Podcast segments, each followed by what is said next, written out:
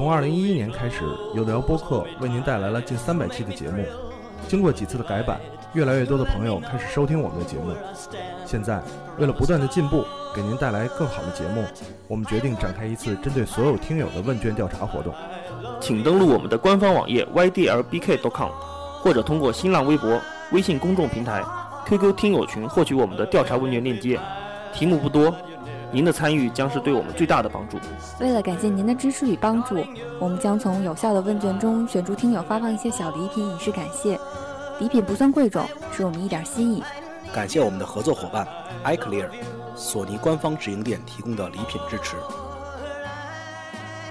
我们需要你。I want you, I need you, I love you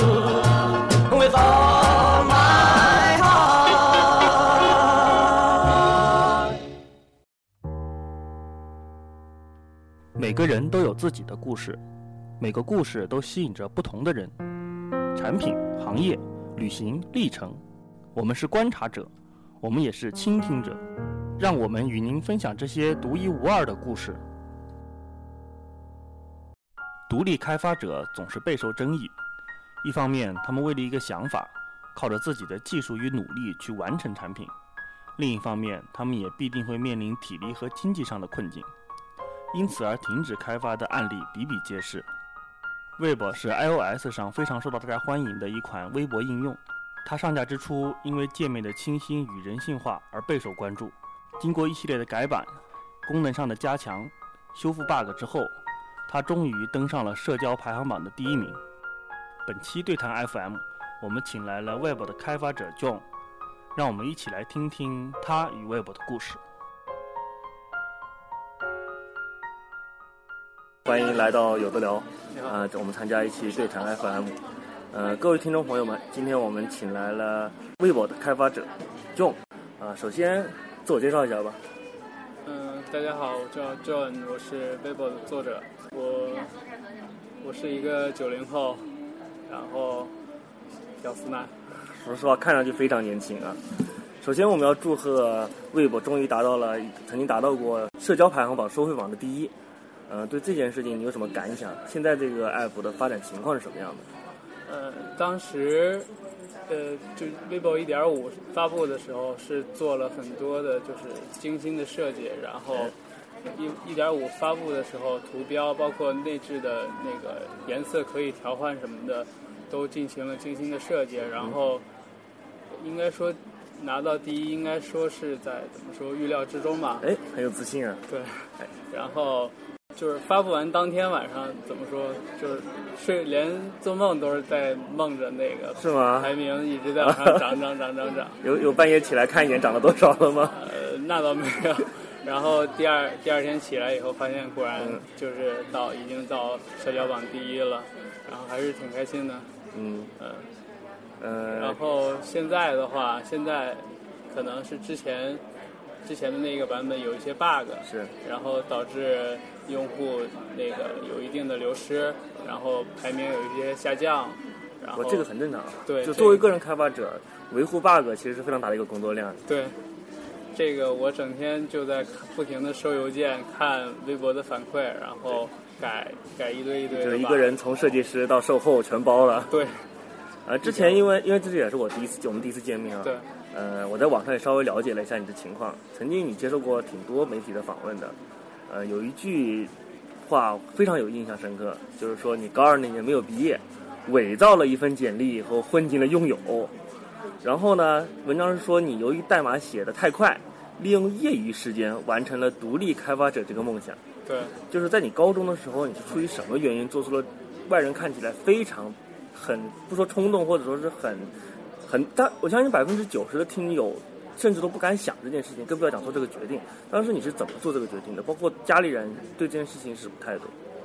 嗯，其实在，在这之前，就是在学编程之前，我有很长一段时间就和和我同一时期的一个一些孩子一样，就是在家里不停的玩网游、玩游戏，然后就沉迷沉迷游戏，然后之后可能我自己有所醒悟吧，嗯，然后觉得应该应该应该找一个合适自己的东西去去做，嗯。然后老这么玩儿也不是也不是个事儿，嗯。然后家里面怎么说对我也没有太多的干涉或者什么，都对我的决定都挺支持的，然后那应该说很开明了。对应该怎么说，我是是单亲家庭，哦。然后妈妈对我还是很开明，那真是伟大的母亲。对伟大的母亲，然后找来找去发现，怎么说自己特别喜欢编程编程这个东西，然后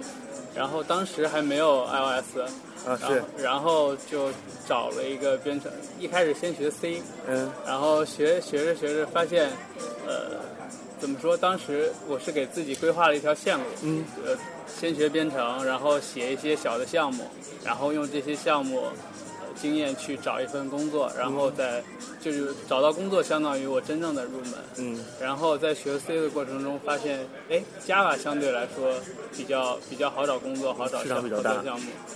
当时也是 Java 最热的那么几年嘛，嗯然后我就开始学 Java，然后之后就在家里闷着，也就是学也不上，就在家里你。那时候脑子里有独立开发者这个词语吗？没有，没有，完没有就就只是还是本着是找工作，积累经验、对积累能力，然后再进一家企业对做一个程序员这种思路。对当然，就是找工作的时候会面对很多现实嘛，就很多时候你真的你单纯的实际情况，比如说你的年龄、你的学历，确实很难。这个实际情况是在这里的，所以你当时就很勇敢的去做了一份伪造的简历。对，当时说整个年龄，包括你整个学习经历，身份都都整个都是假的对听起来很传奇啊，就是拥有也算是大公司了，现在也算上市企业了，对。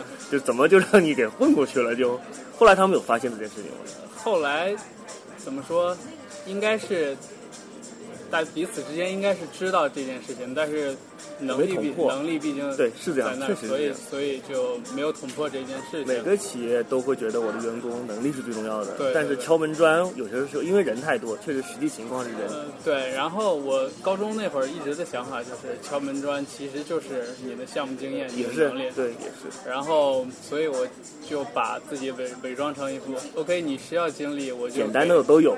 对你需要什么经历我都有，然后我我有能力，我只是没做过项目。你让我做项目，我肯定能。你让我面试一次，你让我实际情况实操一下。对，然后去面试的那个是一个部门经理，嗯，然后部门经理人相对也比较好，然后我们大概聊了一下项目，然后当时我准备的比较多，他们怎么说应该也是机遇问题吧，我。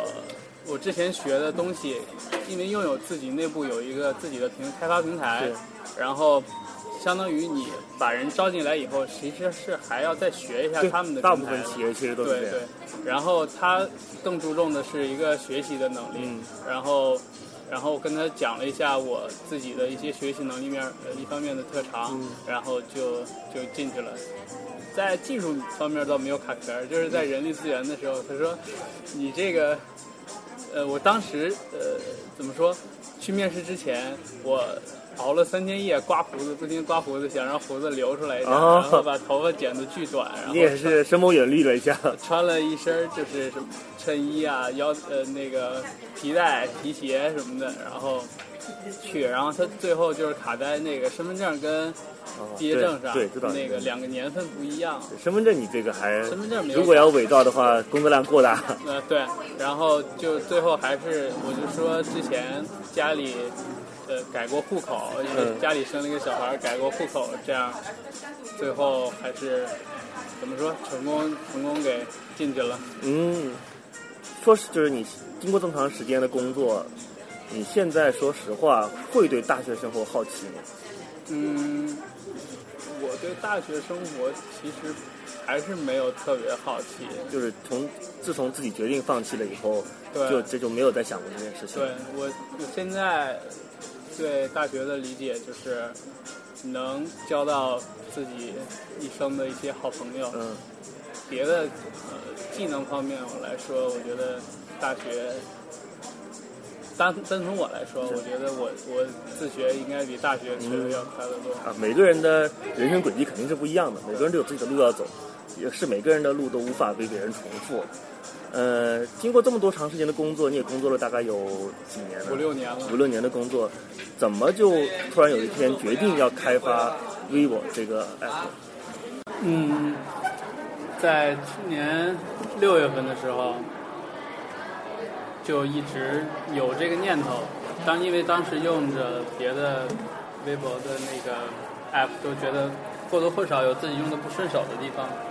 然后正好七月份是苹果的一个周年庆，嗯，然后在周周年庆的时候，他出了一个海报，我觉得海报上的东西点点燃了我，我觉得我应该做一个自己心里面想想想好的一个微博客户端，于是我就开始开始做这个东西了。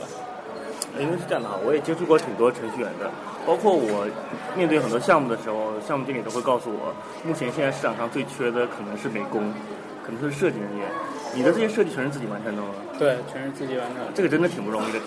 整个过程当中，你觉得哪一块对你的阻碍是最大的？是难度最大的一块？没有，你特别顺利的就把这个软件一一气呵成的开发完了。对，唯一可能卡壳一点的地方就是我在流畅性测试上面嗯，用了比较久的时间，因为我想让它做到绝对流畅，在在 iPhone 四上都足够流畅。明白。然后你在开发的初始阶段有商业化的考虑吗？初始阶段就想着是要免费给大家给大家用，然后我想可能用户会在短期有一个很大的一个增长，嗯，然后在这之后再去想商业化的东西就是你在。初期的时候还没想商业化的时候，你大概在哪个版本或者哪个阶段的时候，或者用户量积攒到大概什么程度的时候，你开始在考虑商业化这件事？嗯，在上新之后发现用户增长没有我想象中那么 那么大的爆发，然后在找问题的同时，然后自己生活上也会有一些压力，嗯然后就会在想怎么去做一些营收方面的东西。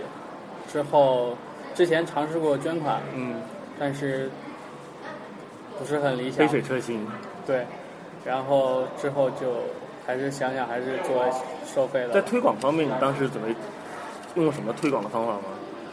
推广我其实不太擅长。如果说呃一条龙下来，哪儿最最不擅长的话，应该就是推广。然后当时我的内测群里面有一个有一个朋友，他是做做做这方面的。市场。对，然后他帮我联系了很多家媒体，然后做了包括跟 F 二的首发，然后跟很多家媒体的合作，都做了一些。然后后来少数派的人嗯。看到，就看到我这个也是喜欢这个 app 本身，用户对，也是用户，然后喜欢 app 本身，然后帮我呃怎么说推广了很多吧。啊，现在看到你的最新一版的 app 当中有一句 slogan 叫 “Start with simple, make it simple”，这句话你是怎么解读的？嗯，很简单，就是在做一件事情的时候，不要把它想复杂了，然后你从这一个简单的点，不停的去打磨它，不不停的把它完善，然后在做的过程中不要想过多的东西，不要让这个基于这个简单的点，最后变得越来越臃肿或者什么之类的。就其实这句话的核心是你从开发角度来讲对自己的一个提醒，呃，可以这么解释吗？在产品方面也是。因为说实话哈，从产品的角度来讲，我相信有很多用户跟我的感觉一样，这个 app 跟 simple 没有什么好大的关系。不管是使用的，倒不是它难用，就是它的规则很多，它的快捷键很多，就是快捷手势啊，包括它就是各种规则，就是你使用它，从我个人的使用角度来讲，使用这个 app 是需要门槛的，不是纯傻瓜或者是一目了然的。嗯，这个可能是在当初的设计上的一些，啊，倒不是设计上，我个人这样感觉，就是因为、因为你是一个第三方的 app，嗯，呃，大家对于，因为而且你是一个后进者，对，就是你对于大家的使用习惯来讲，如果从其他的 app 转到你的 app，是需要改变很多使用习惯的。对，其他的微博第三方客户端多少和新浪官方的是会贴的，对比如说你哪里放了标志，哪里是 home，哪里返回、转发、评论、点赞的位置，它很多跟官方都会接近。像你基本上可以说是颠覆了很多使用习惯。就是当时你是出于什么考虑来做这么大的一个改动？很简单，就是不要看原来的是怎么做的，想它本来应该是什么样子的。啊，然后一开始在设计的时候，我第一个反应就是我不要上面的导航栏，不要嗯下面的导航栏，所有东西都不要，一一进来就是内容。然后这个一开始所有的设计核心也都是围绕着这个来的，然后你就会发现把这个内容铺满整个屏幕以后，他们原来的那些东西就被怎么叫被弱化掉了。我我是希望大家在看微博的时候是在专注于内容本身，呃，像你来回切换切换到评论啊或者转发这些功能，你在切换的时候自然就会就会去使用，但是永远有一个 bar 在下面放着，我觉得这就是我觉得不合理的地方，所以我就我就这么做了。然后一开始的那个底部的那个滑动确实怎么说没有那么方便，在最在很久很久以前的版本，嗯，会更加不方便。然后这也是现在的应该是我觉得应该是比较比较完美的一个解决方案。因为是这样啊，就是我使用没有那么早，就是我也是最近试用了一段时间，呃，就我个人的感觉来讲是，第一次使用很多东西会找不到，这个因为确实会有固有的一些惰性或者是人的习惯在里面，很多东西会找不到。但是呢，用了一段时间以后，就发现很多功能确实很方便，包括转发和评论，就是只要是一下手指，这些问题都全都解决了。嗯，所以呢，有一个问题想问一下，就是面对这么多第三方的微博客户端，你个人觉得 Web 的核心竞争力是哪一个？最与众不同的一点？核心竞争力就是人内心里对美好事物的那么一种追求。这么抽象？我觉得还好，就是其实就是我我我对一件事物有有一个追求在那里，嗯包括我很多的用户也都是这样，他对他对他对微博这个客户端都有一个追求在那里，然后我能把呃这些人聚集在一起，然后他们能怎么说？大家能一起交流，一起帮助把这个产品进步，我觉得这是非常好的一点。就现在以现在的情况来讲，你最希望再添加的一个功能，你心里还有吗？就哪怕是就现在无法实现，就是新浪微博没有提供这个接口，或者他自己都没有这没有这方面考虑的功能，推送啊，推送，推送我肯定想加呀、但是他新浪不新浪不给第三方的任何推送。对对对，呃，可能是技术方面的原因吧，他们没有办法给第三方提供推送的支持。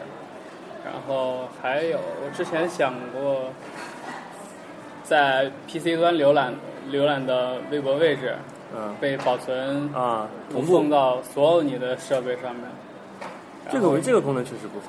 这个我在做 iPad 版的时候想的是，我的 iPhone 和 iPhone 版和 iPad 版是应该是可以支持的。嗯，对，先不讨论 iPad 的版的事情，iPad 版是个大问题。回过头讲，你独立开发的第一个 app 是什么？呃第一个 app 名字叫信息保险箱。信息保险箱对，是一个加密类的，就跟玩 pa 玩呃 password 的那种。就是还不是记密码的，嗯就是单纯帮你加密你的需要速记，对，就记事儿，然后嗯帮你加密的这么一个 app。就是现在转过头来再看那个 app，你对它是怎么评价的？如果你是一个使用者，你看到这样一个 app，你会给它怎么评价？首先，上个月我已经把它下架了。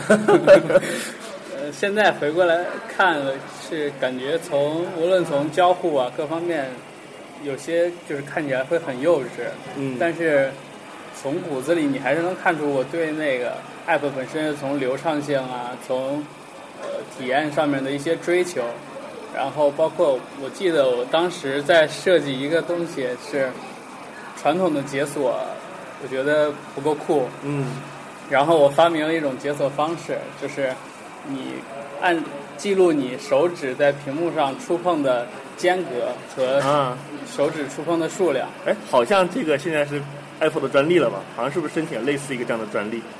这个我倒真没有太好。像说下一代 iOS 的锁屏就会向安卓学习，是可以画九宫格，而且会记录速度，它会记录你画不同的速度。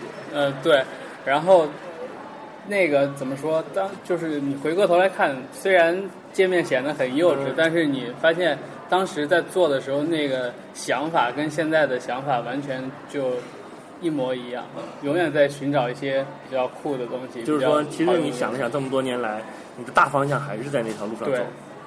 就是再再往前回忆一点，从你高中那时候想规划自己是程序员，走这条路开始，呃，你当时有没有想过做程序员还有这么多类似于产品经理的工作要完成？没有，当时一心只想着呃 coding，对。那你就是怎么样把自己的角色添加了，包括像现在产品经理、美工，包括呢市场宣传、一条龙这些这些知识的补强，你是如何去完成的？其实，在第一次去拥有之后，在像整个项目过程中就已经在普及这些这些东西了。呃，虽然说企业级应用没有像移动 App 这么追求这些东西，嗯但是呃，里面有一些东西还是可以学到的。真正真正开始学这些东西，还是在自己做 iOS 之后。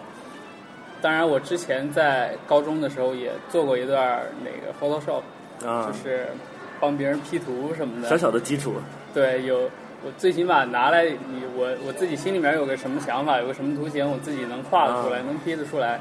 然后，呃，然后平时也就是 iOS 上各种各种 app 各种看，然后各个设计网站各种看，然后积累一些，就是脑子里有有那么一定的量在那儿积累着，然后慢慢慢慢自己就有了这些意识。然后从产品上的话，基本上每一个 app 我在看到的时候，我看体验的同时，也在看它的交互，看它的设计，然后总能有的能找到优点，有的能找到槽点。所以你对自己的一个描述很正确，就是学习能力比较强。对，就是当你你也工作了一段时间，工作的人都领过工资，都知道每个月你工资是剩多少，花了多少。你当时怎么就突然下定决心走上独独独立开发者这条道路？当时其实并没有想太多，嗯，就是在拥有这种企业级的氛围，我不适合我，我太限制了，而且没有追求那些美跟追求真正的对好。对他们怎么说，企业级追求的东西跟我追求的东西完全不一样？然后，呃，那边也没有在做 iOS 的东西，然后我，但是我个人是想做 iOS 的东西，然后为什么不试一下呢？然后，然后我就开始做了。但是一个领过工资的人，还是回到刚才那句，领过工资的人，你是知道你开销跟收入你是要每个月你得抹平的。嗯，你当时这个冲动，你你现在除了开发 app 还有别的收入吗？呃还有跟一个合作伙伴接在一起，私活呃，不是，是跟他一起做，在做一个项目，然后啊每个月可能会有一点收入。有固定收入是吗？对，啊，那还好一点。现阶段你还想过接受一些合适的 offer 吗？我比较喜欢在家里 投影，所以很难找到一个合适的 offer。这样，呃，你觉得未来如果有一个人或者有一个厂有一个老板或者是投资者过来跟你讨论微博的相关的投资或者怎么样，但是他需要你做一些妥协的时候，你会怎么？你你有想过这方面的问题吗？哪方面的妥协？就比如说他要你植入，他要你首页加一个你觉得破坏了美感的广告，哦，不可能，这个不可能。不可能。这就是你的孩子，你得保持他你想要的样子。对我可能，我之后会，如果你有需求，我可以做一个针对性的 app，但是这个 app 里面广告什么之类的，我不会。你是下定？决心了的。对，不会加。就作为这个独立开发者，有因为因为我了解过很多独立开发者，面对收入这是一个很现实的问题。对有理想也有面包，必须得有收入。很多时候面对这种诱惑，不是每个人都能经得起这种诱惑。你现在是下定这个决心，说这至少在这个 app 上，你是要保持它作为你理想的状态存在。对，即使我要做一些盈利性的东西，我也不会在微博上面做。嗯，再聊一点生活方面的。嗯作为一个独立开发者的日常生活是怎么样的？因为大家都想象一个独立开发者，你没有任何约束，没有人，可能可能长时间有，但是短期内你每天是没有人约束你几点起床、几点去上班、几点干嘛的。你现在的生活方式怎么把你的工作跟生活分开呢？首先就是现在我的工作跟生活 没有分开。没有分开。对，然后之前在开发 vivo 的时候，最紧张的时候，呃，就是日夜颠倒，嗯然后白天怎么说，白天也不会睡太久。嗯，然后我有一个内测群，然后我每天平均每天会发五个测试包给他们，这么多，这是少的。然后然后不停的发，然后不停的改问题，然后他们就他们会有一个错觉，就是我二十四小时在线。对，就已经达到这种境界。然后现在最近感觉身体没有扛不住了，然后最近正在慢慢的调作息。还是得加强锻炼。对，身体是革命的本钱。对，现在严重体会到这句话的重要性。平时有什么业余爱好？平时啊，其实我平时最大的爱好就是写代码。哎呀，你这太生活，你这太合二为一了。你就这么认定自己干这行，太适太合适了，是吗？呃，就是我自己喜欢，我自己写出一段怎么说，比较比较好的代码，然后能实现比较酷的功能，我自己是从心理上有一个很大的满足感。然后平时下去锻炼呀、打球啊什么的都很少。那不应该，还是应该加强运动的对。嗯、不，就是不能免俗的问几个问题哈。就虽然你是九零后，其实在这个领域你也算前辈了，你也独立的做了很多开发工作，而且成就也算有。现在很多人也会梦想自己有你这样一个现状，但是呢，每个人的路肯定是不能重复的。你会对他们有什么建议或者是意见吗？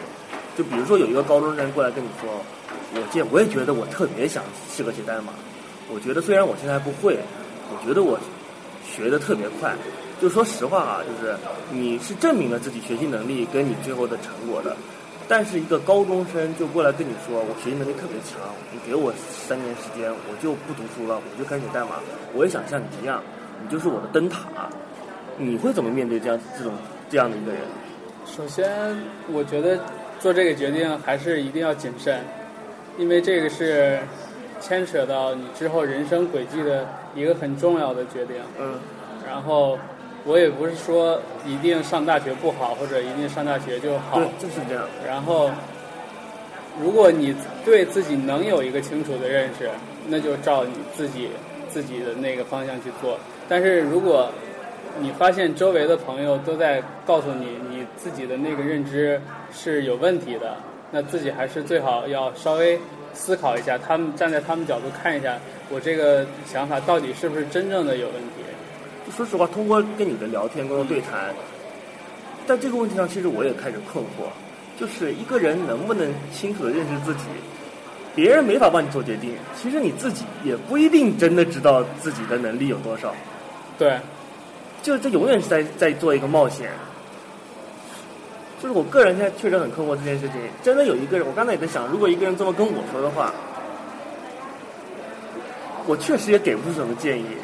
你说，像你刚才所说的，这是一个对人生有重大影响的建议，你不能因为反你你反而不能因为别人的判断去做这个决定，你得为了自己的判断去做这个决定。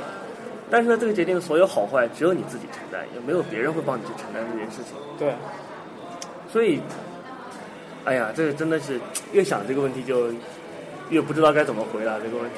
其实很多方面还有一定的时间年代性的因素在那里。啊，也是，对，嗯，不可避免，你算是赶上了 iOS 这个风潮。对对对，如果现在现在再来的，我觉得其实现在环境也还不错。嗯，如果怎么说，如果我不是说推崇大家没有没有没有没有，这个去你你可以推崇这个。作为有的聊这个平台，嗯我们允许每个观嘉宾表达自己的观点。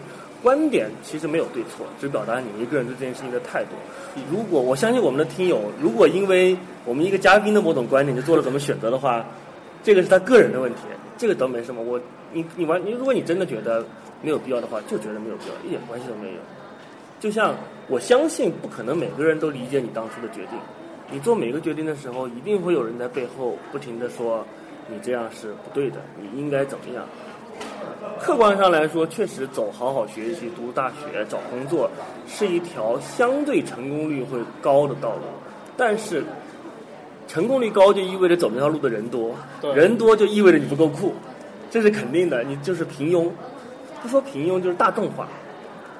就像如果你一个好好学习，你读书，你在拥有好好工作，你升到了经理，我也不会来对你对台。但是如果你那个时候你不想读书了，我靠着自己的能力当北漂，我闯到北京来，做了一番自己的事业，哪怕我现在可能抬头没有你高，感觉上社会对我的认可没有你高，但是我很酷，我会有人过来对我进行对谈，我我有自己的故事，我的故事是无法被复制的。对，选择一个什么人生，真的是一件很复杂的事情，可能真都不是我们两个坐这里一两句就能把这件事情说透的。嗯，如果现在的听友想做独立开发的话，你觉得这个有年龄上限吗？上限对，比如说我现在已经三十多岁了，我有代码经验，我现在比如说，我不说我能写出像你一样水平的代码，但我觉得我努努力，或者说我抛弃我现在的工作，我努努力，我觉得我可以。你觉得有年龄上的限制？你个人觉得，比如说学我个人习能力上，觉得没有没有年龄上的限制，只要只要你对这个东西足够足够喜欢，那为什么不试一试？对多晚都不会晚。我真的越来越觉得你跟苹果的很多气质很合，就跟乔布斯当年的很多观点跟他的一些态度真的跟你很合。现在我我们也收集了很多微博上的问题，有几个问题稍微想问一下。有一个问题我觉得真的问问的很好，就是微博是你的个人品味的体现，你觉得你认可这句话吗？嗯，百分之八十，是你个人。当大众审美和你个人审美发生冲突的时候，你是怎么解决这件事情？就比如说你有一个内测群，你发了一个样本，他们都说不好看，单纯的说不好看，但是你觉得好看呢？这个时候你是怎么做？这个有没有类似的经历？这个问题整天在我的内测群里发生，然后我会我会对这个东西做一个权衡。嗯，这个图标就先先说这版的图标，嗯，这版的图标挺有争议的。我看到很多人问为什么换成一个这个图标在群里，我一开始改版的时候也改了好几版，然后最后这版是我认定就它了，然后但是群里是百分之八十都是反对，说不行，这个不行。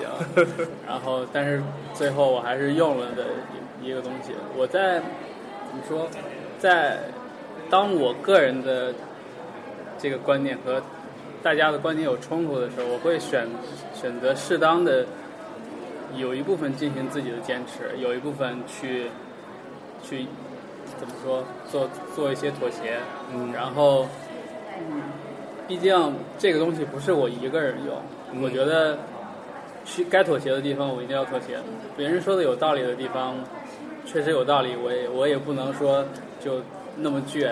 但是因为因为我也是理科生嘛，就是在程序上或者是一些逻辑关系上，我特别能接受你有道理我没道理，非一即零。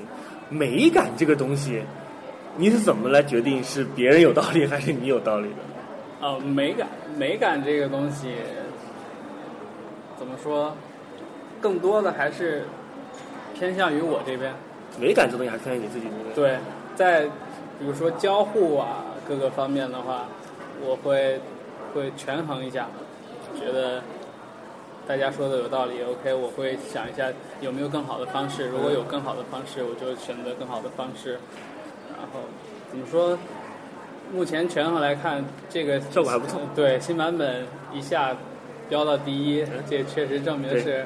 很多时候就是这样的，结果是检验成果的唯一标准。我我发布了以后，群里小伙伴还在说这图标还是丑。问一个特别敏感的问题了，Pad 版，嗯，你是之前发过一条官方微博，说停止开发这个版本了，出于什么考虑？是 iPhone 版的，因为收费了嘛，嗯然后看到收费的情况非常不乐观，嗯然后不是冲到第一了吗？就是因为冲到第一还是不乐观，所以我才嗯对做 iPad 有了一定的顾虑，因为我之前想觉得做的社交榜第一，收入应该比较好看，对应该比较好看，应该可以足够支撑我日常的所有的开支，但是发现不是那样的，啊然后还有这样的内幕爆出来，然后 iPad 版肯肯定不如 iPad iPhone 版的那个收费的成果好，嗯，所以说只能先割一割。然后之前我记得有个网友跟我说，你可以先众筹，众筹做 iPad 版。啊这个网友是我告诉他让他带话给你，说实话是我这么想，我当时就想了一个这样的办法，我觉得挺好的，呃众筹。我也想过，就是因为我不是贬低网友或者是各位粉丝的热情，在网上叫喊的我会买的人，最后会不会买是不一定的。但是众筹也算是给自己，或者是给所有逼所有呼吁你做的人一个交代。不是我不做，确实没有这么多人买。如果够了，踏踏实实做，因为预付款嘛。你发码给他，最后你发就是我发对方，你你你认购了几份，我就给你几个兑换码就完了。呃，这个也是不做的原因之一，嗯就是因为每一版只有一百个码，啊每一版只有一百个码，所以如果我到呃到时候收费的话，就是他们之前就啊就不对但我觉得还是可以考虑这一点，真的可以考虑这一点。对我如果找到一个合适的方式的话，可以考虑做众筹先做一把。对，我们也会这样的。问的人真的很多，最后买的人真的不一定有这么多，这是一个现状。特别是在中国市场这样的大环境下，做一个独自开发、独立开发者，真的会面对这个很怎么说很悲观或者是很不开心的一种局面，就是市面上很火，大家都在用，但你就永远都是感觉。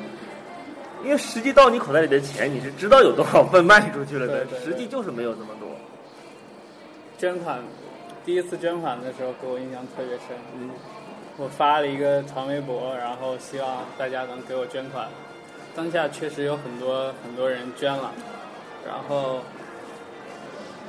然后有一个华人，嗯他在美国说，呃，你有没有 PayPal？然后我要给你捐款，我说有啊。然后他给我捐款以后，我一看惊了，他他一个人捐的那个钱，兑换成人民币以后是国内总和还多。然后环境确实差很多。对，这个当时给我的那个冲击也不小。哎，那换换句话说，你有没有从这一点上想了一个问题，做个英文版？英文版，微博就是国内的，你再做英文版也没有太好的效果。在不过在别的 app 上肯定是要做要做英文版。你还有什么下面的下面有开发的计划吗？开发一个自己开发一个 app？对，现在在酝酿一款社交类的 app，、然后这个比较大型了，服务器什么都啊，都独立运营的 app。对，独立运营，然后包括服务器什么的也都是自己写，这个就相对比较大型一点，可能这个很宏大呀。对，但是没问题，服务器也拿得起来，会跟你的这个 Web 做融合吗？不会不会，不是不会，不是不像某有有 app 一样的，啊，会做相关的很多配套的程序在里面。不会不会，那你就是这点，我个人就不能理解，因为你毕竟用户数在这里。如果融合的话，最简单的就是我的初始用户数比较容易达到一定的量。如果你独立再开发一个跟这个 Web 完全没有关系的 app，甚至都没有什么默认用户可以导入的话，没有。说真的，我觉得都没有必要浪费这个资源。或者这么想的，嗯如果我用 vivo 把这些用户导过去，嗯，可能他并不是真心想用我一个我的那个新的 app，他只是只是被单纯的导过去了。嗯，但是如果关注关注我本身我个人的一些用户，他们会对我个人的有信心。对个人的产品线，他们哦呃那个 John 又开发了一个新的 app，这个 app 应该因为之前也是之前先做长途，然后发 Weibo 的时候，他们就说啊长途的作者做的，然后有这么一条信息链下来，大家会觉得是主动去找找到你的这个嗯新的产品。我觉得这两个差别还是很大的，一个是就是无脑的给导过去，和另一个是大家主动的去去下来去去用，这两个差别还是挺大的。我不会单纯的就是堆量或者怎么着。当然了，下一个产品上线的话，量应该是很大的。你是已经有了商业计划了是吗？对，恭喜你啊！就是希望最后有个特别好的结果。呃，问一个可能偏业内一点的问题，就是据我们了解和观察，iOS 虽然 iOS 的 app 是全世界最火热的，Android 的多得多，但是 Pad 版远远不如 iPhone 版的更新频率或者是质量高。你你作为开发者对这个问题是怎么看的？我最近对 iPad 版这个上面的质量真是吐槽的不能再吐槽了。是因为我因为从我这这个圈外的角度来讲，就是首先我想问一下，两者的开发难度的差别很大吗？或者说 iPad 版会高很多吗？不会，不会高很多，就是两个仅仅是分辨率上的差别。使用习惯，一个是横屏多，一个是竖屏多。对，然后 iPad 版之所以这样，我觉得可能是因为 iPad 版你要做的话是横竖屏都要兼容，对，就相当于你要做两两套，嗯，然后这个可能开投入的精力要比 iPhone 版要大，然后可能之后的回报不会像 iPhone iPhone 版那那么多，然后所以就是导致 iPad 版 OK 我给你做一个，但是维护起来，因为它明显看哇 iPhone 这边有这么多人等着我在嗯。修复这个 bug，、这边只有这么点儿 OK 我我我先修复 iPhone 的吧，然后 iPad iPad 版先推放一放所，以 iPad 版的使用人数也是远远不及 iPhone 版的，就是其他的 app 也是同样的环境对，会有这个问题在，就是投入产出比会差很多。对。安卓版就不用问了吧？作为一款收费软件，一般我们就不讨论问有没有安卓版这个问题了，是 吧？这个这个很多网友也问这个问题啊，就是很多问题我都可以帮你回答。嗯，为什么定价是十二块而不是六块？我愿意啊，是吧？为什么为什么有很多客户端了你还要做，而且还收费？我也帮你回答了，我愿意。哈 哈为什么取这个名字？我愿意。这些东西都很简单的问题。嗯、能不能稍微聊一聊你工作那几年的故事？看远了你的介绍，你从拥有跳出来以后，还去过其他的一些工作岗位。这些工作岗位分别有没有给你带来一些改变，或者是你对一些事情的不同认识？嗯，在拥有之后，我到了黑麦工作室，嗯。呃，他们是一家做儿童有声类读物的一个工作室，然后我在那，iOS 的，对 iOS 的，那也是当时我做独立开发两个月之后过去的，然后过去了以后，怎么说，在里面给我的个人方面进步很大。以前我比较就属于今天咱们两个面谈，我都会特别紧张，说不出话来的那种。我们把这种人叫打字党，打打字党，然后就是在网上的时候发现侃侃而谈，什么都能说。对，特别有逻辑，然后 一见面说话什么都说不出来，然后在那边，呃，培养了我就是有自己的想法能表达出来的这么一个习惯，然后我觉得在那边最大的收获就是这一点，然后之后的话，在之后去的一家公司，怎么说，像是一个初创公司，嗯然后最后是还是意见意见不合，嗯呃，然后现在现在在合作的一个呃朋友，他们我们正在做的一个产品也不错，然后估计六月初应该在世界杯之前就会就会上架了。嗯，聊了这么多，我们也大概认识到了现在在北京的一些独立开发者的现状，会遇到的一些挑战，也会遇到一些问题。就你现在在未来，你现在是没有打算再接受任何 offer？你觉得随着你可能自己会开创一番事业，可能会自己有一个创业公司，这是不是可以真的是一个独立开发者最好的一条发展路径？我对你最佩服的一点就是，你从那么小的时候，你就给自己规划了一条相对完整的道路。可能那个时候看起来比较幼稚，就是想单纯的去写代码，卖自己的能力。但是随着你的成长，你把这条路越走越宽了。你现在自己独立做的这些事情，我相信去任何一家公司都会给你一个合适的位置。这一点在我看来特别的不容易。作为有的聊，我们特别崇尚这种独立开发者，有自己的想法，并且努力去实现了自己想法的人。那代表有的聊，我们对你们表达我们衷心的期望，希望你们能给我们带来一款又与众不同的、让人眼前一亮的产品。嗯，希望到时候也给我们一个消息。好的，没问题在这里，我们谢谢 John 来接受我们的对谈。你有什么话最后想再对我们听友说的？呃，还是感谢大家一直一直以来的支持，然后同时也感谢有的聊今天这么这么长时间的一个陪伴。嗯，好，呃，你会给我们提供几个兑换码？对，我们会随后发到新浪微博，关注微博跟有的聊的微博，并且转发，我们将随从中抽取听友来获得这个兑换码。对，呃，今天就到这里，谢谢大家。通过这期对话，我们还原了一个真实的独立开发者的生活。感谢大家收听本期对谈 FM。